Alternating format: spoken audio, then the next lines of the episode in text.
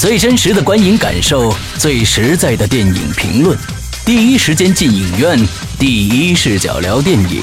真心实意，平心而论。你现在收听到的是《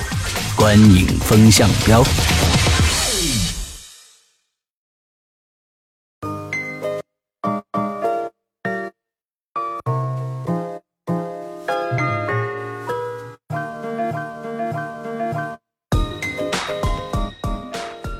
各位听众，大家好，欢迎收听《观影风向标》，我是史阳，我是波米，我是玄木。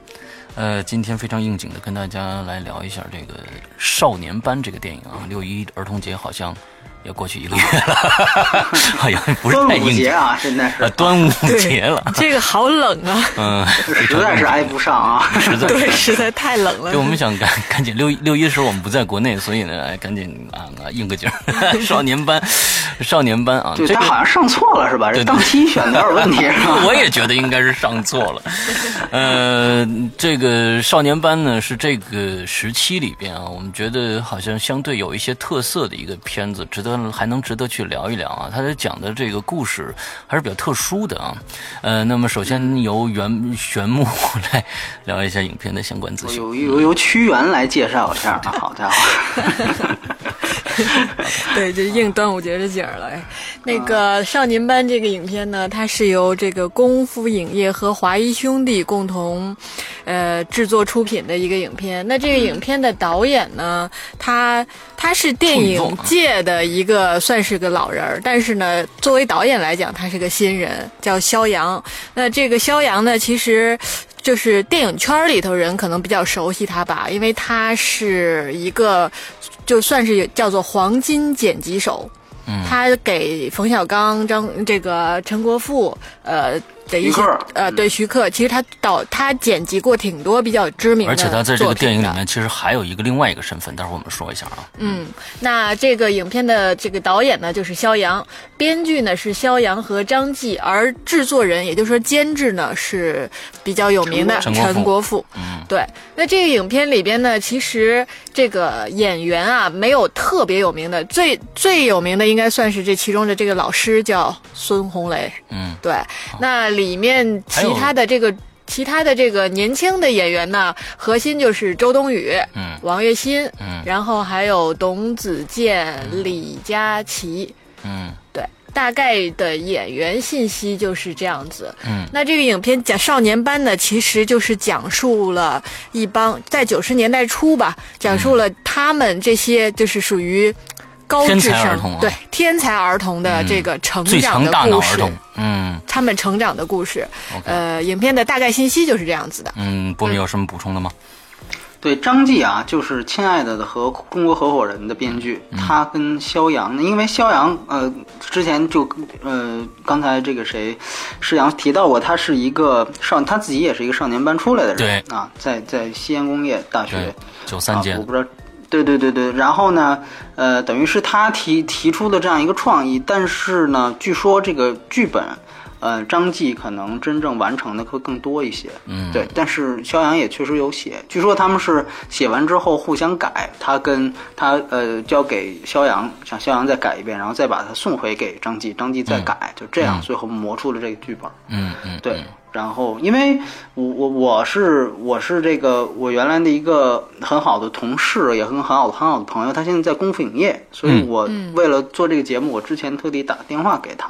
啊，然后呢也了解了一些事儿，那个不是八卦啊，就是关于这个电影的信息，待会儿我们可以补充。但是呢，这个电影现在呢，这个端午档的票房我看了一下，好像啊，每天在截止到昨天是两千七百万，对。对。这个片子呢，据据他透露呢，据我这个在功夫影业的朋友透露，他这个片子的投资成本大概是四千万，但是他也不拿准这个数字，就是据说是有这样一个说法，对对对，所以大家可以看看一下，其实是会可能比较困难。对，要这样的话，那就是铁定赔钱了。嗯嗯嗯嗯嗯，好，就目前就是这个情况。对，那我们来呃，就来聊一下这个电影吧。我们还是从几个方面来打分啊。好，首先是剧情，波米多少分？我是五点五，我是六点五，我是六点五。嗯，山木来说说。那个这影片呢，其实我之前去看它啊，也是因为之前看了它的这个预告片。这预告片里边，因为呃，它讲的这个角度的故事啊，我们在目前的青春类型影片中算是不太多见的，因为讲一帮天才儿童嘛，呃，所以这个引起了我的兴趣去看这个影片。呃，看完之后呢，这个影片给我的感觉是，呃，它总。整体这么说吧，它是既有现在青春片的一些有一些落入俗套的影子，但是呢，稍微有一点点不一样的就是说，它没有呃沉浸在那个怀旧的感觉里边，而讲述了这些。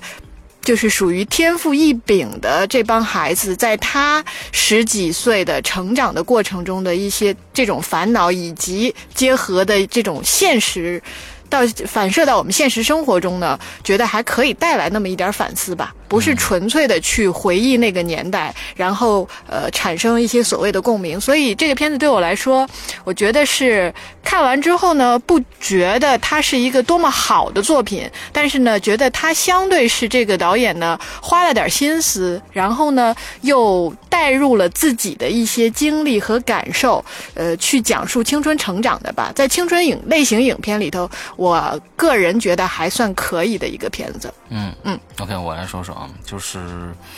这个电影啊，其实呢是最强大脑的一个衍生产品。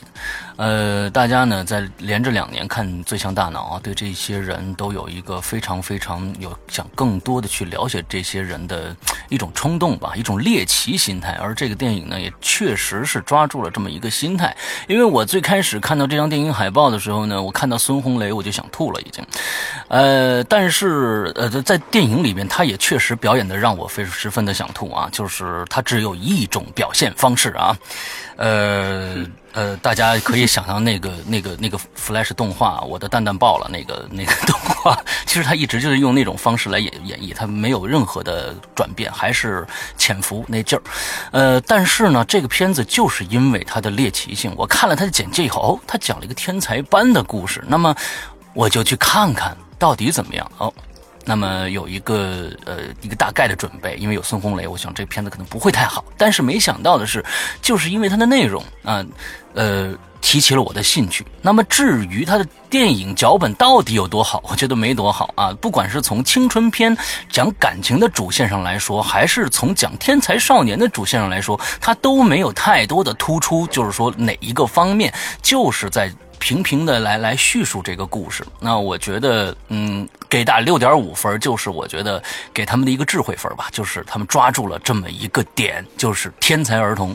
这么一个点，呃，这种猎奇的点，所以我觉得，嗯，还可以，呃，没有太让我失望，对，嗯。嗯。对我呢是五点五分，那么肯定是不及格的话，应该是缺点大于优点啊，尤其是从剧作的角度来讲，确实是这样。然后，因为我觉得是首首先它是。如果提优点的话呢，其实确实是这样，就是说它无论是从青春片的角度来讲，还是说整个这个电影它所对准的这群人群来说，它其实都是这个利益本身都算是有一点点新意的地方啊，尤其是在现在的这种青春片的领域里面，而且呢。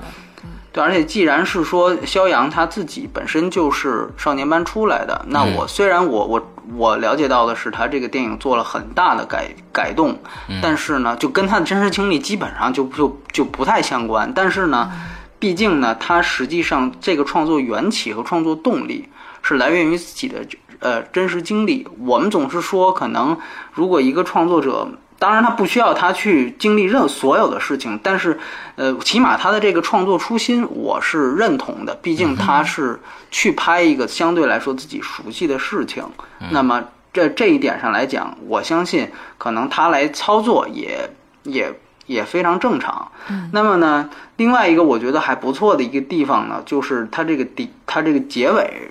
就是说呢，它这个结尾呢，虽然说，呃，有点让很多人看不太明白，但是呢，我个人觉得它本身还是把那种，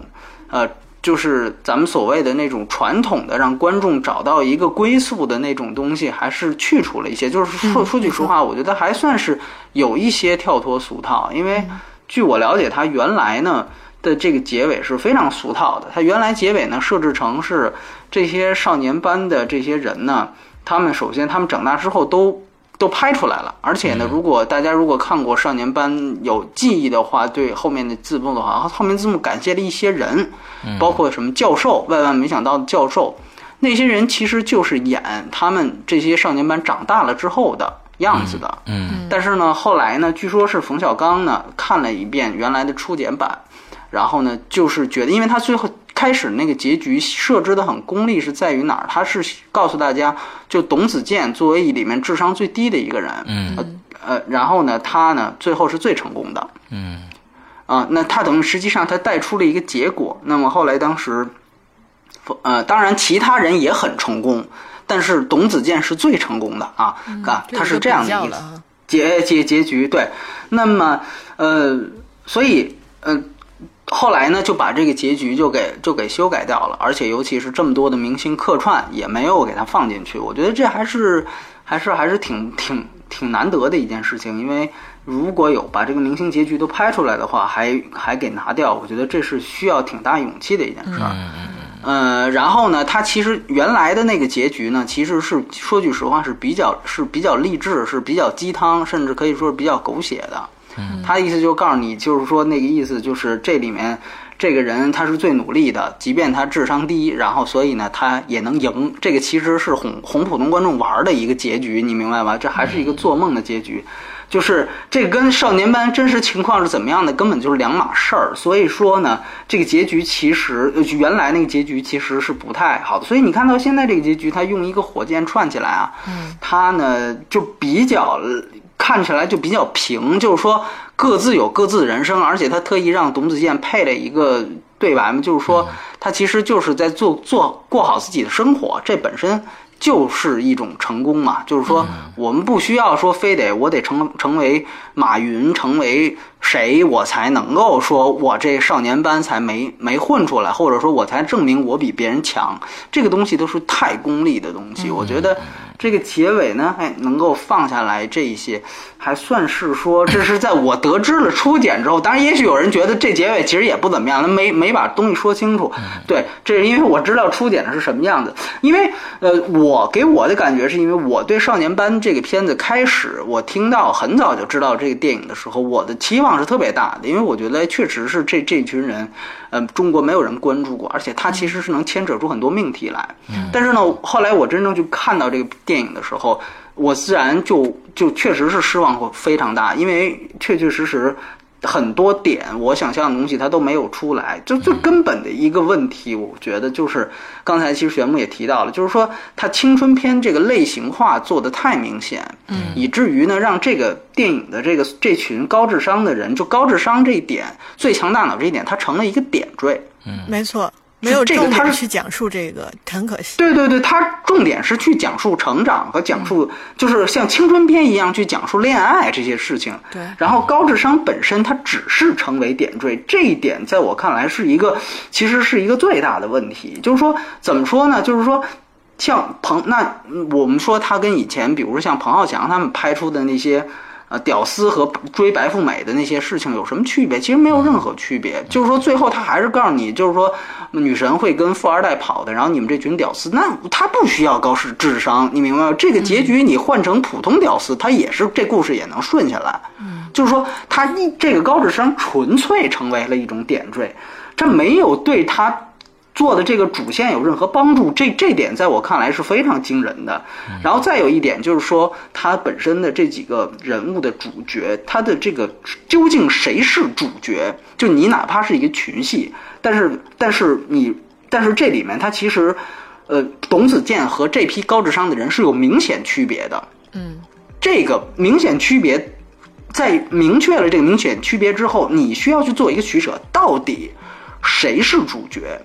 这里面其实是有问题的。那据说原来张继写的剧本里面，麦克是第一主角，为什么呢？就如果你从传统的剧剧本的角度来讲，也确实应该是麦克，因为他是一个三角恋的关系，就是他和周冬雨和还有那个所谓的女神，就是那个叫什么江江依林那个角色，他们三个人实际上是构成了一个三角恋的关系。那么所有的剧情核心应该是以这个三角为骨架，那基本上观众看着会比较顺。但是呢，我们又知道这里面又横生一杠，就是董子健这个人物。呃，如果很多可能朋友不太熟悉董子健这个人，其实我可以跟大家说，他是业内著名的一个，应该是一第一制片呃第一经纪人，这个王金花的女儿，她算是一个星二代，就是后台非常硬的人。之前她演过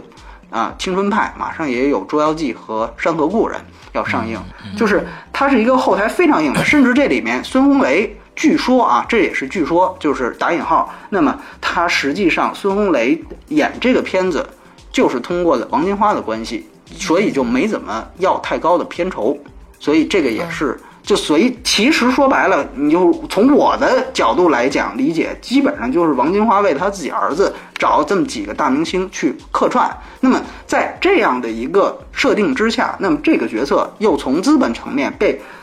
无限的放大，当然它也有一个功能性的角色，就是说，因为我们普通人大部分看这个电影的人，他不是少年班的人，他不是他不是高智商的人，所以他需要一个代入感。那么导演也就就就可能觉得，导演也觉得应该可怜一下我们这些普通观众，所以呢，他又不断的去放大这个董子健的戏份，所以使得这个电影的整个主角开始变得非常混乱。就是说，基本上你你会发现，董子健这个角色，就吴畏这个角色，基本是到中间才开始建立他的联系，他才才逐渐的跟周冬雨进行互动，才有对对对对，然后才有他跟孙红雷那番金枪鱼鲶鱼的谈话。那么其实前面他他们基本上是是出现的几率是非常少的，所以他基本上是出现了一个主角的一个一个倒转的过程。那么这个也使得这个这个电影的剧本呈现出来稍微混乱的地方。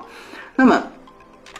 另外一个就是我觉得他一个比较大的问题是关于他的人物设定。啊，这个事情我是实际上就是接着刚才的那个话说，就是青春片的那个那个问题，就是说他的人物设定特别简单，就也也特别粗暴，就是说智商高，但是这批人情商低，情商低，就就这个，我觉得这个设定，就如如果说少少年班这么多人，嗯。你如果所有人都是这个现象的话，那其实这是一个，我觉得这是不是一个，就是难道所有所有高智商的人都是情商低吗？就是你这个设定本身，如果你说其中有一个、两个，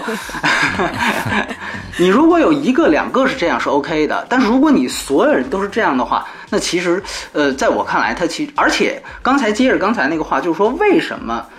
高智商只是成为点缀，就是说我很惊人的地方在于这些这么高智商的人，他们在追逐呃女孩儿，或者说在谈恋爱的过程当中，几乎没有把高智商用转化成为哪怕哪怕是追逐女孩的其中的一一点东西，这个是让我比较惊人的。我不知道真人的情况是怎么样，但是我觉得电影是可以这样拍的。比如说我我之前提到过的一部电影叫《恋爱大布局》，陈柏霖和那个陈意涵演的那部电影，它实际上基本上就是在用，就是男主角在设各种局，最后去追那个女孩儿。就是说，你电影那个时候，其实那个片子其实还有一点点烧脑性质。就是在我看来，如果你讲高智商的人谈恋爱。那他们又放弃了自己用高自己的高智商，然后去非常傻的，尤其最后那场炸车戏，让我看的简直就是这么多的这么多个高智商的人，到最后像没脑子一样的去干出这样的事情来，这个在我看来是是是非常扯的一件事情，就是呃。你的智商哪怕不能转化成一点儿关于这个这个这个对对于你的主线情感有帮助的事情，就哪怕你说我我要把这个片子变成青春片，但是你居然这些高智商没有任何一点转化，这个让我非常吃惊。他唯一一场转化就是那场厕所战嘛，对吧？但是那场其实不是一个真正直接追女孩的手段。智商的那种角度。对对对对对对对，他只是一个这个，他只是一个调侃调侃对方，对吧？他所以说我个人感觉。呃，这两方面的问题是一个，就是说让我觉得它在文本层面上是一个不及格的一个原因，就是设定，然后呢，这个整个的主线故事都是有一定问题。当然了，因为它的高呃，就是一些利益嘛。我觉得这个利益本身也是我们之所以在这儿谈这个电影的原因。如果它还是那些普通的青春片，那这期节目我们都不会做，对对吧？嗯没所以说这个本身做它就已经是就就是就是觉得它已经这个是肯定了是吧值得一说了。对对，其实在某一说白了点就是这么上值得说一下的。嗯嗯嗯，对对对，我我先说这些，对对对。嗯 OK，那咱们来聊一聊表演。呃，表演波米多少分？呃，六分，呃我还是六点五我还是我是六分。啊，六分啊。嗯那还是玄木先说吧。呃，我接着刚刚波米讲的，我就比较认同的一点，就是说他真的是有点可惜，这个片子属于立意比较新，然后切入点有点。不一样、独特，但是呢，他因为自己他就是要讲的这个冲突点啊，想要的东西有点多，所以呢，我觉得他真的是把那个就是智商跟情商的冲突和成长的烦恼这件事情有点等同了，就是对对，成长的烦恼中，就是每个人，不管你智商再高，你肯定是不可避免在成长过程中遇到那些情感的人与人之间的这种烦恼。确实，这个是没有办法说用智商这件事情去搞定的。但是它不代表着说，因为有成长的烦恼，我智商高，情商就一定低。就它的这个冲突和矛盾点的这种交叉，有点简单粗暴化了。嗯嗯嗯，对吧？所以我觉得这个是特别可惜的，也因为这个可惜，我们你说回到表演的这种角度上来讲的话，那因为它完全是用的常规青春青春片的那种表达方式，就是这里边我最不喜欢的就是那个女神江江依张怡林，啊，对他们之就这个女孩儿那种。就是如诗如画，甚至偏色情的那种呈现，啊，对对对对，用用一些这种女生宿舍式的特写啊，对，然后跟这这几个男孩儿之间的那种互动，就好像说高智商的这帮人就没见过这种。这啊，对，都喜欢这种好像身材好的，对，就胸大，不是？没错，全一刀切了。就这种表表表达的这种方式，使得表演就特别的，就嗯，就没得没有办法去展现他每个人物。情就是每个人物个性，或者是他应该表现的那些故事，而且全都是一体化了。就是说，哎，我看到这个吃惊，我看到这个惊讶，我看到这个愤怒，全都是同一个，就这种表达方式，非常那直接，是吧？对，那每个人的表表演呢，就是说，哎，我给你一命题，你就按照这个就去做去了，那就根本就谈不上内心和这个人物角色的这种设定。所以这里边的这个表演呢，我就觉得说是他们只是在完成这个。命题作文，没错，嗯就是这种根本谈不上什么具体的表演。那、这几个年轻人的话，你要非要说还不错，我觉得周冬雨算是。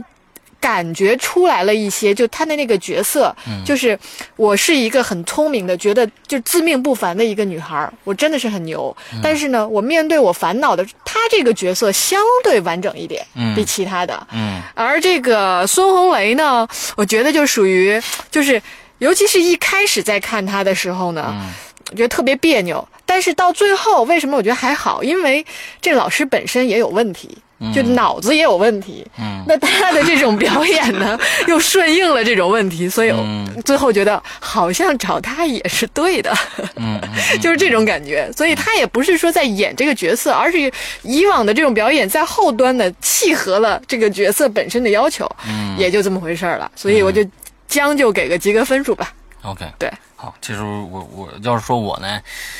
对这个片子的选角，我挺挺，我觉得还是挺好的。咱们先从这一方面来说。那么这里边，呃，一个呢只有十一岁，我记得啊，一个小胖小子，嗯，就上了大学了。完了之后呢，还有一个河南的，河南的吧，我记得是河南的这么一个每天啊，这个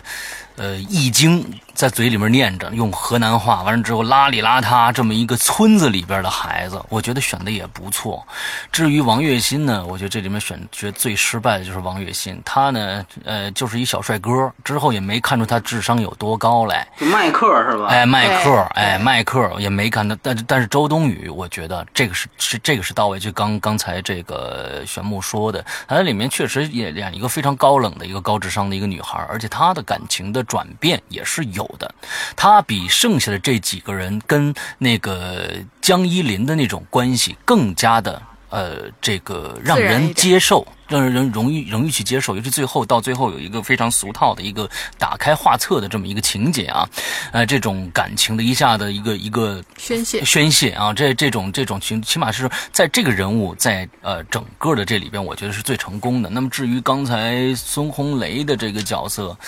就算他成功的话，我也觉得他也是。就他就他也就是这么个有病的人，你 知道吧？但是呢，我刚才我想说一下，这里边其实我觉得到最后安排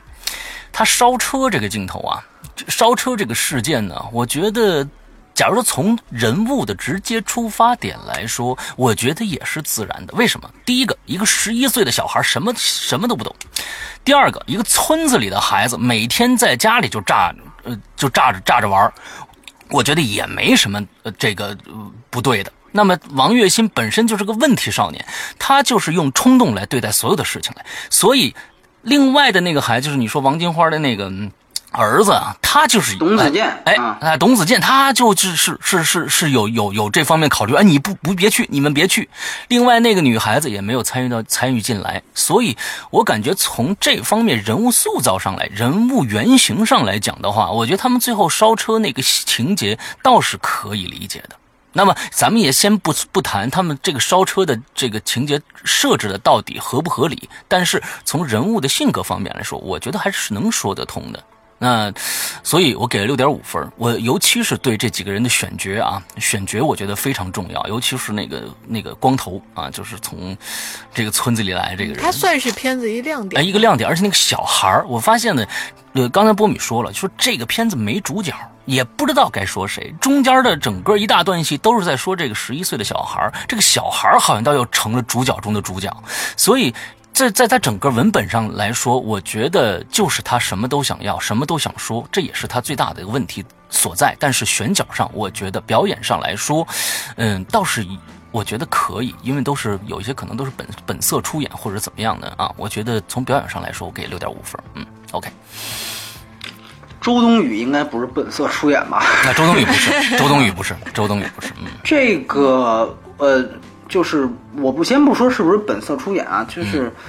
呃，你拿孙红雷那个角色来去来看，我觉得他如果说有一个问题的话，就是说他其实他在你要明白他所处的身份是一个导师的身份，嗯。他又很希望到最后，你看那场戏，自己把自己反锁在那个广播广播台里面，特别像《肖申克的救赎》，又又是那种劲儿，特别励志感人的那种样子。他又这个电影又很想要把孙红雷吧打造成一个春风化雨啊，或者是这个放牛班的春天里面的那种人生导师的一样，但本身呢又告诉他他是一个神经病。嗯，就是这两个角色不是说这这两个形象不能放在一起。你起码得有一个渐变，嗯，我觉得他最好的情况是说，他开始是一个人生导师，但随着情时时态一步一步恶化，那么这个人物本身的心理和他本身作为一个失败的少年班出来的人，他的这种压力和劣根性，还有他的这种性格上的极端，可能会一点一点表现，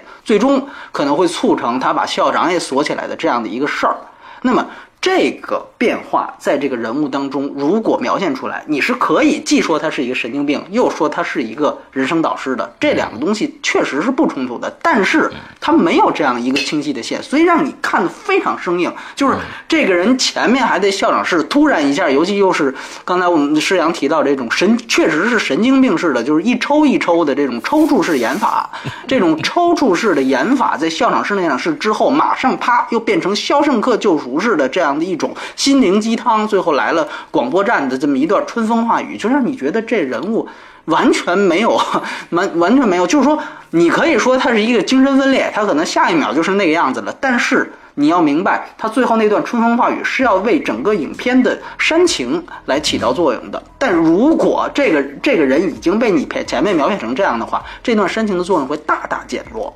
所以。这个人的问题是在于他这个两个身份上的调节是出现了非常大的问题，这直接就是因为他。没有更多的戏份去描写这个老师。你无论你是去看《春风化雨》，还是去看《放牛班的春天》，他的主角就是老师。那帮放牛班的人，他只是作为一个呃呃，这个老师怎么样去应应对这些烦的孩子，或者怎么样去开导他们的一个一个一个的工具而已，在剧本上。那么主角还是老师，所以。孙红雷这个角色，他奇怪或者奇葩是非常非常典型的，就是这，因为戏份不在他这儿，所以这是很尴尬的一件事情。那么你说那几个孩子，他确实也是有这样的问题，就是，呃，一方面是董子健这样的一个所谓的鲶鱼角色的出现，另外那几个呢，就基本上就全部都功能化。当然了，我确实也认同，基本上功能化也算不错。比如说呢，这该有笑点的时候也都有笑点，然后呢，该怎么样的时候也怎么样。但是说句实话，也就是这样的一个及格分数的水平。而且，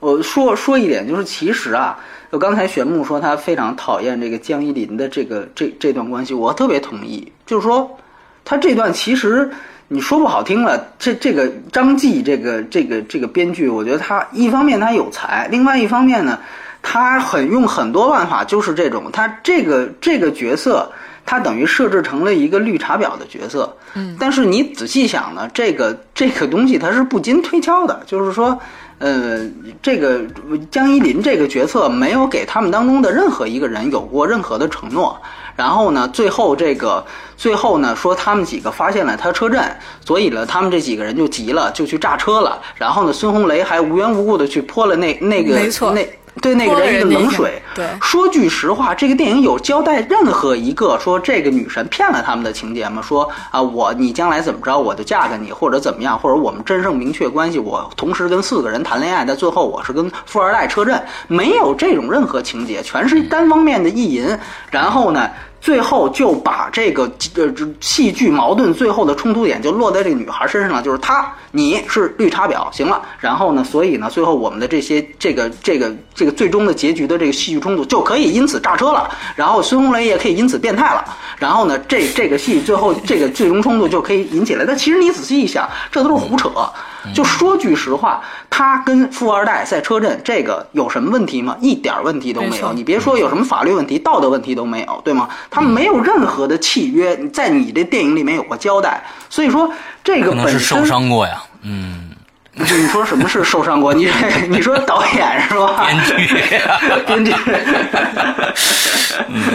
，OK，这个就这个就有待了解。但是其实你仔细想，是有这样的一个问题，而且它就是确实是有消费女性之嫌，就是把它纯粹的符号化。这个东西真的是，这这个真真的是我我除了我为什么忽然就想到彭浩翔，就是太彭浩翔了。这些东西就是只只有就是最后。完全把它给的工具化和和脸谱化，甚至是欲望化，就把它变成一个欲望的符号了啊！就是就是才会最后出现这样的一个角色，这个这个最后就跟他张继就跟就跟他那个合伙人是一样的，就是最后我。我我为了让最后这个故事的戏剧冲突和这个情感能推上去，给他买实验室是吧？啊，对，我就把民族主义这个事儿递就就就记出来，然后呃，傻逼老外就惭愧的低下了头。所以呢，OK，这个事儿就解决了。然后最后那情感一出来，啪，大家就全都特别。这个从戏剧上来讲，确实是能把这个观众的点情感就给 get 到了。但是你你这是不经推敲，逻辑不通。对对对，你你你实际上是把你的这个电影的段位是降下了一格，然后促成了你故事上的这种戏剧冲突的落实。这个呢？我他以按说你能完成第一个，在中国现在的现有的编剧水平里，确实已经很不容易了。但是如果我们要求稍微高一点的话，他确实是不经推敲的。所以这是也是我在人设方面，就是对于这个，就尤其是这个所谓绿茶婊形象的这个江一林，就出现的，就是而且就是他有很多东西是。很带有暗示色彩，比如说那个当那个体育系的那个人被开除了，他跟他那个非常穷困的那个李形象的老爸上了车离开的时候，他故意给了一下车外的那个女神，就发现女神还在依然笑得很开心，就他告诉就想让观众有一种移情，就是说这人是个婊子，呃，这个人是个婊子，对，你看这个人为了他打架都被开了，然后那个人还在笑那么开心，说句实话，有关系吗？他他们俩之间有任何承诺吗？所以我觉得这种东西都是一种很牵强的暗示，然后最后把所有东西推到一个。绝对脸谱化的负面角色身上，然后以他最后去解决最终矛盾，这是一种很也是一种比较简单和粗暴的方法，所以这个是我在人设上说的一点。对对对，OK，好好好，我们最后来聊一下娱乐性，娱乐性给多少分？我是六点五，我也六点五，我也六点五。嘿，来，玄木，玄木先来。嗯，呃，这个娱乐性的角度啊，我我我觉得啊，说实话，这个片子的预告片剪的不错。嗯，我是真的完全是因为这影片的预告片，然后觉得哎，这几个人物的角色好像蛮有意思的。就这么说吧，就有点说这片子好像就是按照预告片的思路和方式去拍的。所以呢，就每个人物的那种，在看这预告片的时候，每个人物的那种角色化、形象化，这个我觉得是很好的。但是你电影放那么长，你还用这种思路和方式，就太。凑合了，就这种感觉。那你说娱乐性呢？我觉得可能认同的就是说他的这这个我们刚刚一直在强调的这种利益点吧。嗯，呃，我真的是挺期望能看到，因为他们的天赋异禀，就是他的那那种跟普通人不一样的地方，可以他的那个不一样。如果能够特别好的呈现出来，而又因为这个不一样，很比较平稳的，但是又又很就是在不经意间展示出他带给他们这种人生的无奈和忧伤。嗯，我其实最初期待的是这种感觉的影片。按说啊，就是它里边的这些故事的。原素材可能是可以支撑的，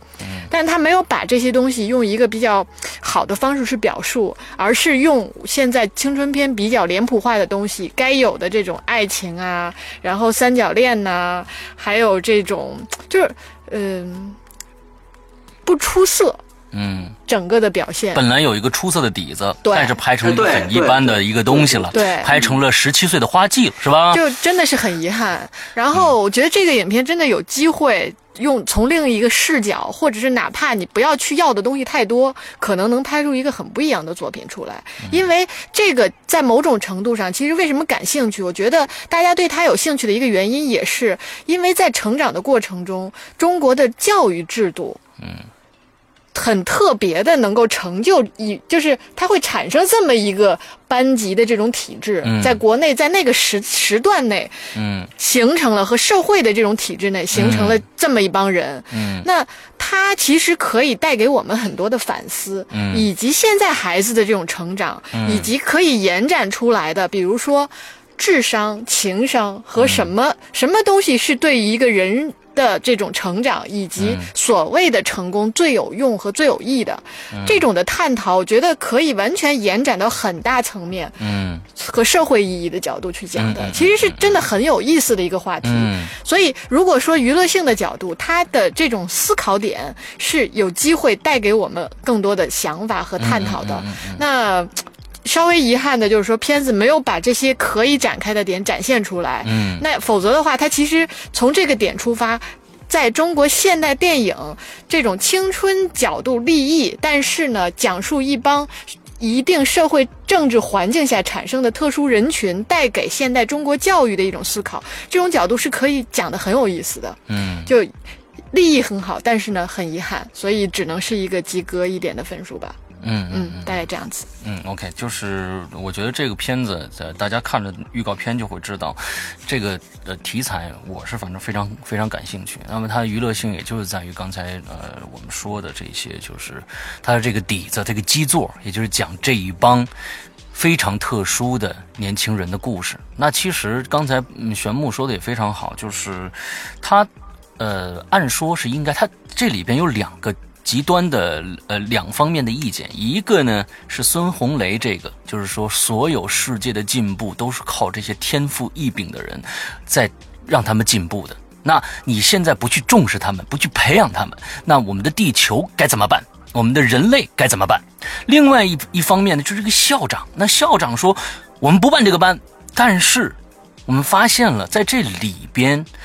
他没有讲为什么他会这么去反感。他是去反，他是反感孙红雷，还是在反感这种制度？这种制度到底有什么问题？他好像要从这几个人的身上去把这个问题说明白了，但是他说的非常非常的肤浅，只说了青春期的一些性躁动，他把这些整个的这个教育制度，就是当时这个非常特殊的教育制度，全部归结于青春懵懂的性躁动，那这个就没法解释这么大的一个命题了，所以他就会整个这个片子就会。越来越显得幼稚，最后呢，就变成十七岁花季了。嗯，这个这个，我我就就就 没什么没什么大的区别，没什么大的区别。所以真的就是我们在今天说这个片子的时候，也就是说，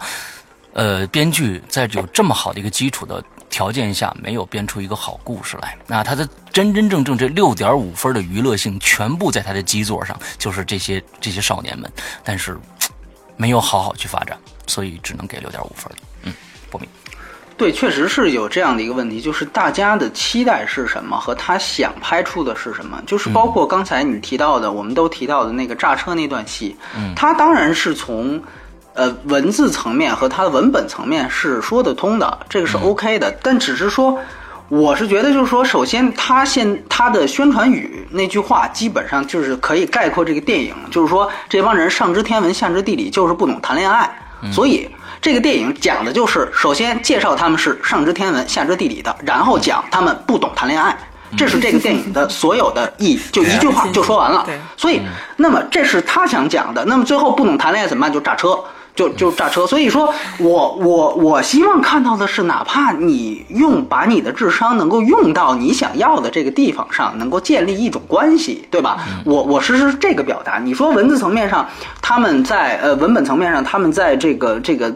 出于自己性格，最后就豁出去了。那那是是讲得通。那就是说，呃，孙红雷反正他是一神经病，所以他上台去泼那女的一杯水，这也是能讲得通的。他是疯子，那疯子他最后他干什么事儿，他都他都可以说得通，对吧？因为我把他设置成一个疯子，那这其实是有点耍无赖，对吧？就是说，呃，就是所以说我个人觉得，如果我们用更精致的眼光来看，确实他所要设定的就是他在。他他要再讲这句话，但是我们想看到的，包括刚才玄牧所提到，这个确实是我们。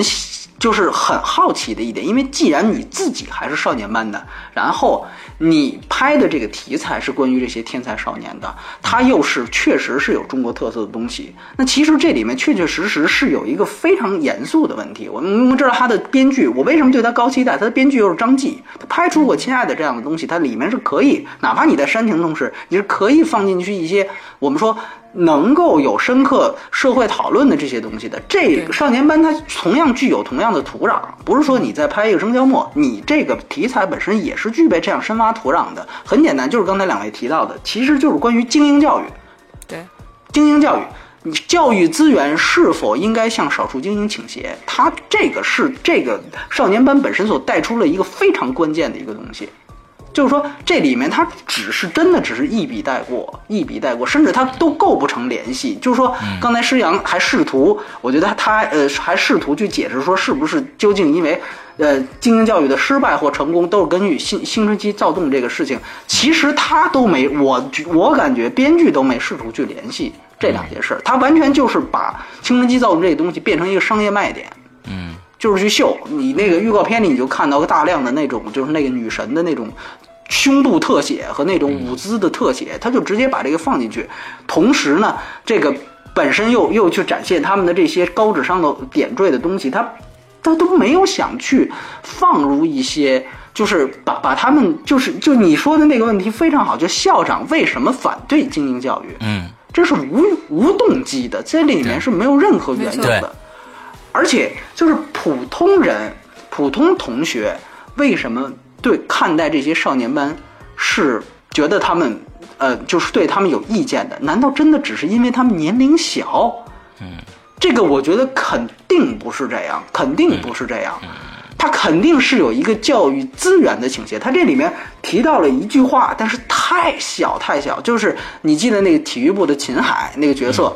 他被开除之后，他跟。这这帮少年班的人有了一个对话，他就说啊，咱俩打架，但最后开除的人是我。那个意思好像这里面有一个呃这个资源的倾斜和这个评判的不公平在里面。这有什么不公平？你把这但其实没有受不平不公平，对他，你看，所以他希望去引入关于教育资源讨论的这些点，其实都非常蠢。对，而且后面一下子又去给那个刚才提到，又给女神一个镜头，马上把观众的注意力全全都支开，就希望观众先把这个女神给扣上屎盆子再说。所以这种这种这个编剧手法几乎就没有就我，起码是我个人最想看到的东西，几乎就完全没有。所以说，这个其实这个命题是非常重要的一件事情，就是精英教育为什么后来很多的少年班停办了。对，啊，嗯，这个是为什么？就是你一个电影，你几乎最后你一行字幕，那我是不是直接看你字幕就可以了，对吧？就几乎因为你前面就没给我这种答案，所以说，我觉得这是这个电影其实是我觉得是让我很失望的一个原因，就是它命题失焦了。对他失焦了，他完全把它变成一个就是那其实就就像是在偷换概念嘛，对吧？对对对对，他其实还是在拍一个普通青春片，就说白了就是这样。只是他的噱头，他的噱头是，哎，我这是一堆天才。但实际上，我告诉你，而且他实际上，我觉得，呃，也有一个误导，就是最后肖阳他把自己这个摘出来说，我我同时是这个片子导演，同时我也是一个少年班，因为我知道他这个身份，所以我就更期待。那你肯定对这个方面是肯定有更多的对想法，但是这个东西我真的是没想到，他居然是就能够几乎剥离的一干二净。其实他是一个，他真的是一个挺挺值得讨论的问题。就是而且我们都知道，其实里面他提到了，就孙红雷利用的是实实际上是一种为国祖国争光这么一种噱头。这个确实是，就是尤其是在八九十年代的时候。那个时候，我们中国人希望在可能在各种方面都能够在国际上取得一个特别好的成就，所以在那个时候，就像比如说体育里面有举国体制，还有这种数学奥林匹克竞赛，哎，基本上是经常我在小时候受教育的时候就说啊，在奥林匹克数学竞赛上谁谁谁拿了冠军，然后五星红旗冉冉升起。就这个确实是他讲了一些，就是为什么少年班要被培育出来。其实当时有一个我们国家有一个教育制度背景在那儿，就是希望啊告诉大家，我们这个中国的教育是很成功的。那么怎么证明成功？实际上就先选拔一批，就就其实就跟运动员一样嘛。就跟这个运动员一样，就是先选拔出一批天赋秉人的人，然后呢，让他们哎，好像是去去，但这个又不代表真正的中国的教育水平。所以说，它实际上是有这样一个落差，而且不仅不代表，而且有可能是伤害你对普通人的教育水平的这样的一个资源的分配。所以说，但是这种问题，说句实话，这都是咱们今天引申谈出来的。没错，没错，他在也是希望我们本来能看到的。哎，对对对，而且说句实话，到现在为止，我们很难讲清楚，就这个精英教育到底是好还是不好，它的问题在哪儿，能不能办？那么我们没有答案，我们很期待一个自己就是少年班出来的，而且现在也有机会去拍电影、写剧本的人，能够告诉我们这些。但后来我们发现，我们看到的还是一部青春片，那肯定是我估计他们自己都没有搞清楚，到底为什么校长要呃不同意办这事儿，里面可能各种各样的原因都掺杂在里面，他最后只能归结到，那我也只能猜测，哦，是不是因为呃这些孩子年纪小不懂事儿，到了青春期躁动呢，跟这件校长不同意能联系到一起呢？所以可能这是很很表面化的一个问题，就是他只能这样弄。就是我我那个朋友，他跟我说了一个事儿，就是说他们当时是在微信还是在哪儿去卖电影票的时候啊，嗯当时是收到过一个留言，很长的一个信，然后那个人呢也是少是是跟这些少年班就也是西西工大的，就是也是这个西呃肖央的一个当时校友，但同不同级我不知道，但他是普通班的，他是普通班的。那个人呢，就是是站在一个反面的态度，就是但是呢，就是非常详细的说了一下，就是当时少年班和我们普通班的情况是什么样，然后就告诉他们，其实当时确实普通班。对少年班的意见是非常非常大，就大部分同学就对于这这些个精英所谓的精英的意见是非常大的。但实际上呢，当时他说就基本上意见大，是因为比如说像他们非常傲慢，然后他们很多的这种就是这种呃这个所谓的活动，他其实有的时候是校方一一再的为他们开绿灯，致使已经打扰到了普通同学的一些生活，比如说什么，人家要是比如说开个什么社团的会要占这个教室，但是对不起。他们呃，少年班优先，就等等等，当然这都是鸡毛蒜皮的事情。他列举了很多，就是积少成多嘛，很多事情都是这样。所以呢，他就是那是一个，我觉得是一个算是一个补充视角。他真正从一个普通人的角度出发去讲，呃，就从外部视角去讲这群少年班到底和普通班的区别在哪儿。但是很遗憾，这个片子里面普通人的视角是董子健，就是首先他是他们当中的一员。然后呢，他本身也享用着各种特权，还最后进入了那个解题小组，所以他根本就起不到这种外部视角作用。所以从他这儿也分离不出来说有一个什么所谓的更深的思考在里面，也没有这种可能。所以说，这就是等于这个编剧在整个这个剧情构架的时候就没有把这个问题当做一个特别重要的问题。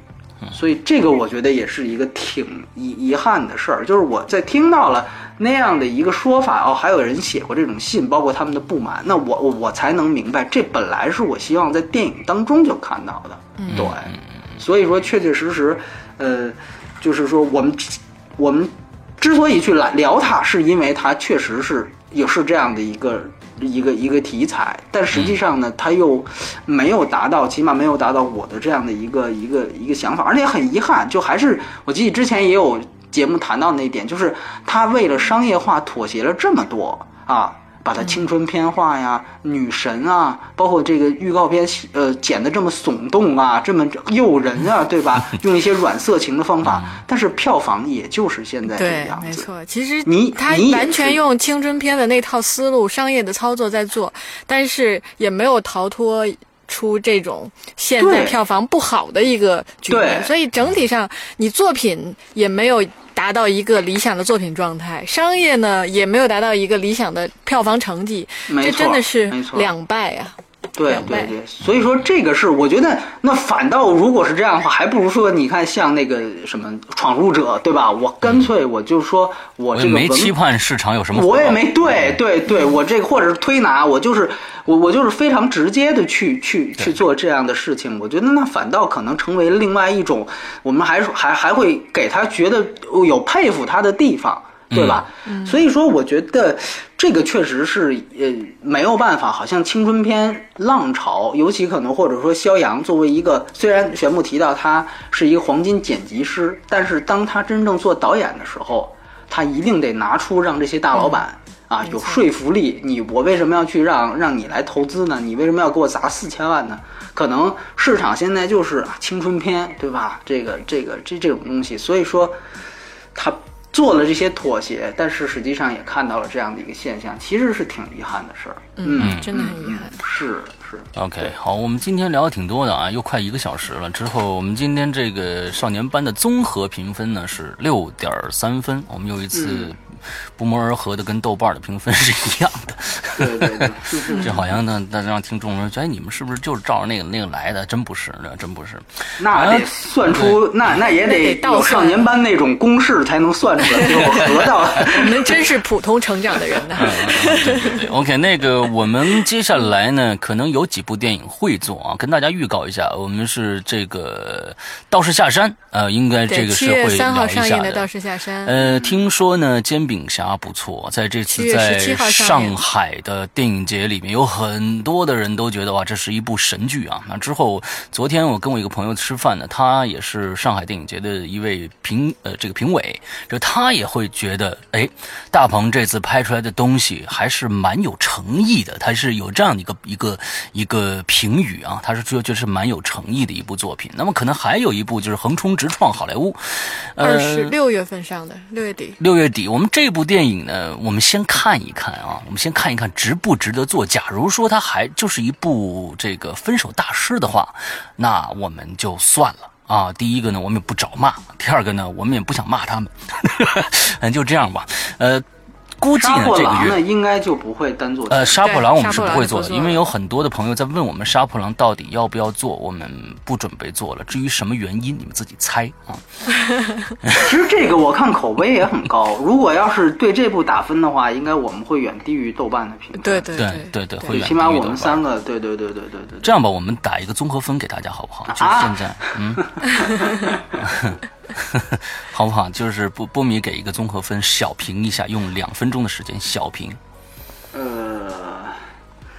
我觉得是这样，就是说这个片子我可能还是一个五点五到六分儿。嗯嗯，我如果严格一点的话，我可能不会给他及格，嗯因为呢，我觉得是这样，一个呢是他，我们必须要明确他在呃突袭系列一二突袭系列在整个。呃，武打片市场掀起了一个颠覆性革命之后，它实际上这个典型的是一个对突袭系列的跟风，嗯它的很多的包括越愈加的血腥啊，这种嗯音乐，啊，音乐就这种摇滚乐的加入啊，除了最后一场戏用安魂曲之外，其他的前几场戏用摇滚乐的加入，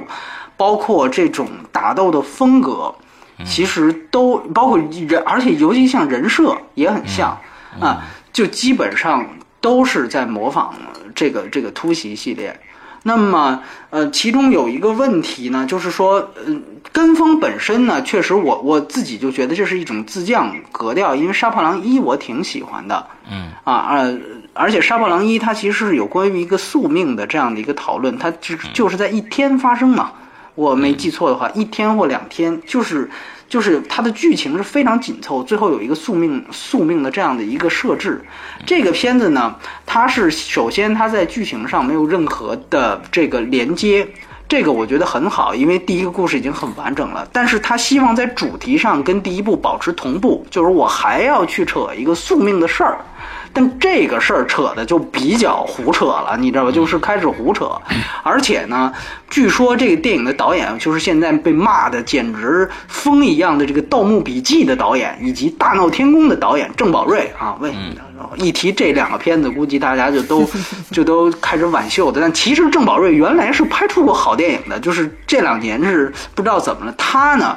本身呢，就是又在这个，就是这我我们采访了他，又在这个写作的过程当中，又是自己的女儿得病了，所以呢，致使了呢，他在最后那段打戏当中放入了大量就这种。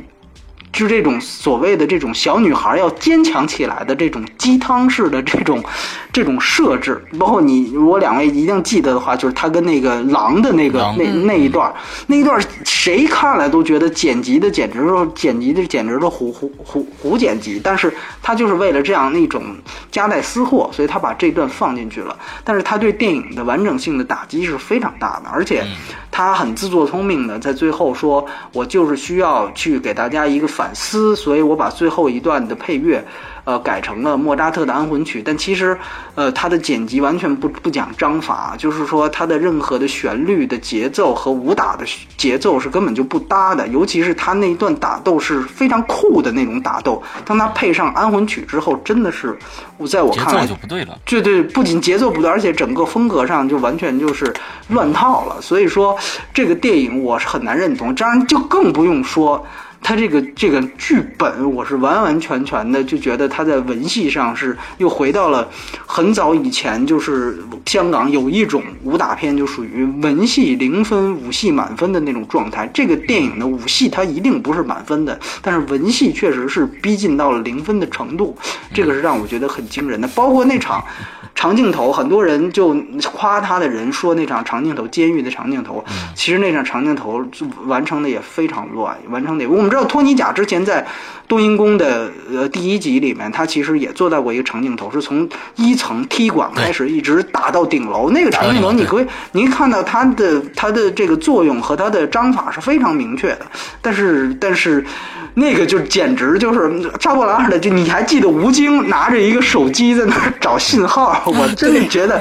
就是都快看疯了那集。对对对，你到底是要搞笑呢，你还是要打呢？你还是要讲风格呢？你还是要耍酷呢？就是他什么都想要，最后呢，那个长镜头就是胡咬，那个镜头在胡咬。所以说，我对这个电影，对如果详细讲的话，其实也没有什么太多，那只能说把它缺点更说的更细致一些。对对对对对，嗯 OK，我我跟波米的分儿差不多，也就是五分到五点五分吧。嗯嗯因为波米刚刚已经说了很多了，最重要的一点就是他什么都想要，什么都拍不好，文戏、打戏，这里面打戏我觉得是非常糟糕的，就是说我看不到任何的亮点，呃，漂亮的这个这个招数或者是怎么样的，非常风格化的怎么，我觉得就是他就是模仿，就刚才说了，我们模仿突袭，那突袭你也没模仿到人家百分之三十，所以什么都都是，呃，就是。半瓶子，足连半瓶子都不到，所以呃，这个片子有那么多的朋友让我们来来聊啊，就是呃确实他口口碑非常高，我挺我还挺诧异这个事儿。对对对对对，嗯。我觉得有时候口口碑高，可能不见得就是。我也不明白，真的是不明白，因为打的也不热闹，你这个这个文戏又非常糟糕，你这真的不知道为什么口口碑这么好啊？他差那个《战狼》可是差远了，就是这《战狼》起码还有一个一些一些新的东西出现在我们这个题材啊，或者爱国主义这个军队、啊、啊，是的，是的，大军里面对对对对，它是一个军事题材，哎，军事题材，这还有有有，就跟我们今天我们说少年班一样，他那个也是一个一个创了一个新的一个东西，那这我们没以前没见过。那这杀破狼，它既然有宿命题材这种东西，文本上它又写不出好东西，打上它又打打的不漂亮，那好吧，那我们真的是没法聊了。嗯，不，那个，而且而且我再说一句，就是这部片子的分级问题，这里面有无数的血腥镜头，真的非常非常的血腥。呃，我我在看的时候，后面有好几个小孩子，我就一直在听他们在后面打闹，后面说话，后面什么，我在想中国这样的电影的这种。状态下，这些孩子们该怎么办啊？所以啊这部片子本身像这种血腥镜头根本不应该过审的。那我我觉得真的是非常非常闹心就啊！据说已经删了，已经删了一一些更血腥的镜头了，有一个吴京肠子被拿出来的什么的，这些已经被去掉了。就是说，还是那一句话，就是它这个还是一个分级制度的促成对。那想想看这个，就可能我们现在看到的是大陆版，我就觉得它对突袭完全没抄到点，可能它抄到点的东西港版里都能见着，但是不好意思，在这儿等于公众片民也看不瘾，看不过瘾，小孩儿呢又不适合看。就是还是这个问题，对对对对对，说来说去还是不要到带孩子们去看这个那电影。不不要到只只能这么说，对对对，嗯，嗯，我的感受呢，就是简单说，确实我我自己也不喜欢这个电影。然后就我觉得刚刚世阳说了一点特别，就我个人来讲啊，我我对于这种镜头上的这种血腥，然后暴力，当时的那种直观感受，真的看了很难受。就就是，嗯。可能确实很多男生是会喜欢看那个的啊，但是确实对于这种分级制度来讲，当时看我脑子里就想说，哎，这小孩儿怎么办？然后另外单纯的从故事的角度上来讲的话，我就觉得越往后看越扯，嗯就这种感觉。当狼出来的时候，我就快疯了，就是怎么会这样？就。是为了回应杀破狼的这，因为一我没看啊，不好意思，所以就为了回应杀破狼这狼的这个主题，然后要出现一只狼嘛，然后就整个很混乱的那种感觉，嗯，而且在剧情上的话，因为本身我就不是再去看那些打斗的这种状态，那从剧情的角度来讲，里边这个这个演员像任达华呀、吴京啊，他们之间的这种感情戏，以及任达华的一些行为，什么向前、向前、向前，就那种好有点特别过的那种感觉，让你根本没有办法入戏，时不时就跳出来，然后不知道他们在，就当然知道他在想干嘛，但是呢，很多的不动机理解他为什么要对这么干。啊很多的动机和这个前因的前因后果嗯。都觉得嗯没什么意思，所以这片子真的看过就看过了，实在不太不太再想起来再去聊它。啊，你你那个打打多少分呃，我也就是个五点五分的？OK，我们这次的这这个杀破狼的综合评分是五点五分。杀破狼二，对杀破狼其实我觉得杀破狼二杀破狼一我是比较推荐的。嗯就如果有很多朋友就很奇怪，他的好像口碑还没有二好，但我当时其实是这样，我觉得当时是因为有一部这个呃这个甄子丹的另外一部电影，那个叫导火线啊，对，导火线。他们两个这个之之间的时时间差的真的是不太多，而且，呃，杀破狼一主要是还是以文戏为主，而杀破狼那个那个导火线呢是主要是以打为主，而导导火线的打确实非常非常漂亮。呃，导火线在零零七年下半年才上，啊，嗯，杀杀破杀破狼一是零五年。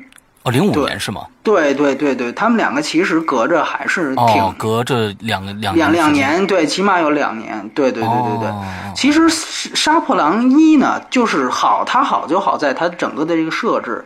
一天发生，然后它有一些政协的这样的一个一个程序正义的这样的一个讨论。对，所以而且我觉得那个那个东西是很好，就是说，如果你光看打本身的这个这个，像我们现在留下，不管是甄子丹还是香港的这些这些武打片，你咱们提到的不错的，比如说从防黄飞鸿到叶问，其实它都是故事很好，嗯，这个我觉得是不能完全割裂开的，嗯，就是。所以说，我觉得确确实实，《杀破狼一》我还是我还是很推荐。就即便《杀破狼二》，我觉得现在的口碑跟我想的完全不一样，但是《杀破狼一》我是真心推荐的。对对对对对，我觉得到导火线，导火线就是那种问题，导火线就是你说那种问题，文戏零文戏零分，武戏满分。对，那个是，所以我如果这两部，我还可能更喜欢《杀破狼一》一些。嗯嗯嗯，而且《杀破狼一》的五指是。洪金宝，对，对他这个戏呢，你看他他这个戏也也不是洪金宝那个路数了，他就是还是偏突袭那种。我是实在是就就就觉得，就是他很多上面他的承袭是是你讲不通，你是承袭这部分，然后但是你那一部分完全又颠覆，所以。对，那个是一个问题。嗯，OK，好，我们今天相相当于聊聊了两个电影啊，嗯，大家今天听得很爽啊，一个多小时了。好，那我们今天的节目到这儿差不多就结束了，祝大家这一周快乐开心，拜拜，拜拜，拜拜。